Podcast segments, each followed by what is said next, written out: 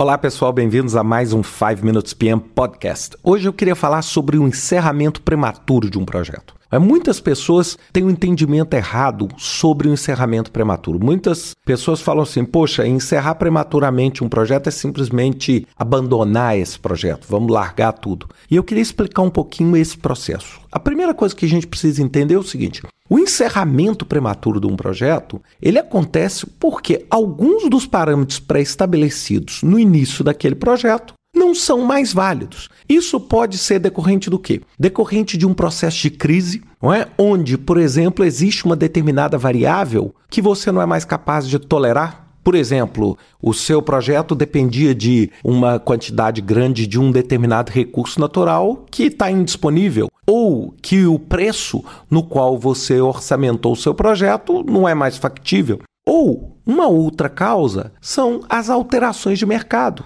Por exemplo, você tem um fator tão relevante no mercado, é uma crise internacional, uma mudança na tributação, uma mudança no relacionamento entre dois países que pode comprometer, por exemplo, o seu é, o seu projeto especificamente. Então, isso tudo pode gerar você a tomada de decisão junto com o patrocinador pelo encerramento prematuro do projeto. Um dos grandes erros que acontece no encerramento prematuro é você achar que encerrar é abandonar, como eu falei no início, é simplesmente não fazer mais nada. Não, quando a gente fala em encerramento, a gente fala em encerramento da execução. Você encerra prematuramente a execução mas você continua fazendo os processos de encerramento. Quando você vai lá no PMBOK ou em qualquer metodologia, o que, que você tem lá? Iniciação, planejamento, execução, monitoramento, controle e encerramento. Quando eu falo encerramento prematuro, você está falando em encerrar a execução e não em encerrar prematuramente o encerramento.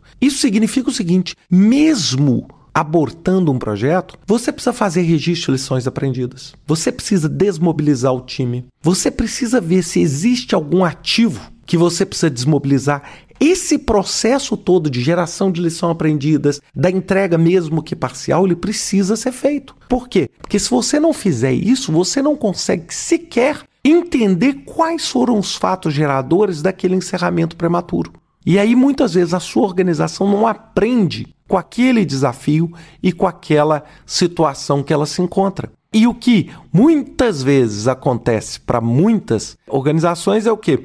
É você simplesmente fica tão frustrado com o seu encerramento antecipado que você simplesmente abandona. É você abandona tudo, não faz o encerramento e aí o que, que acontece muitas vezes? Um, dois anos depois você erra de novo porque você não conseguiu extrair aquele aprendizado. E lembre-se, a dor mais dura e a forma mais cruel de se aprender é com os próprios erros. Então, que pelo menos você aprenda da primeira vez, né? Ou seja, você só erre uma única vez aquele mesmo erro. Senão, realmente fica bastante complicado para você fazer com que a sua organização utilize os projetos como um diferencial competitivo. Espero que vocês tenham gostado desse podcast. Vejo você semana que vem com mais um 5 Minutes PM Podcast.